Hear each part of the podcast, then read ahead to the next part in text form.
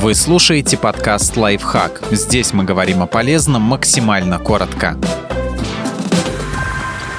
Четыре вещи из косметички, которые вы можете использовать неправильно. Тушь может осыпаться с ресниц не из-за плохого качества, просто кто-то не знает, как обращаться с ее щеточкой.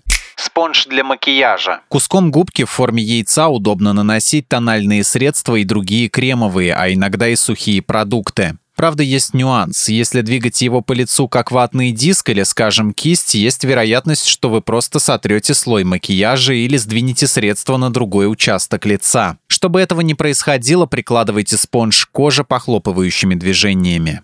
BB-крем. Если вы используете BB-крем, откажитесь от силиконового праймера. BB-крем – это не тональное средство в привычном нам понимании. Это бальзам от несовершенств. Он не только выравнивает цвет лица за счет пигмента, но и ухаживает за кожей. Создавая силиконистый барьер праймером, вы лишаете BB-крем части полезных функций.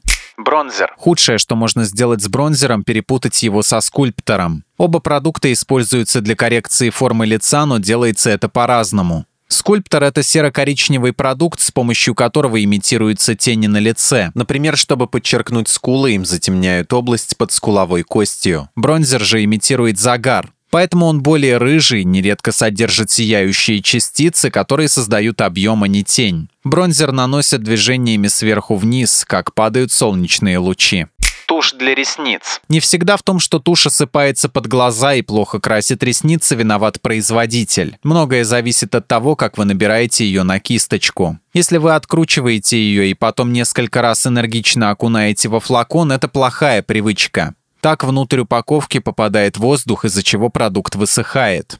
Лучше набирать тушь, проворачивая щеточку во флаконе. Так вы продлите срок ее использования. Подписывайтесь на подкаст «Лайфхак» на всех удобных платформах. Ставьте ему лайки и звездочки, оставляйте комментарии. Услышимся!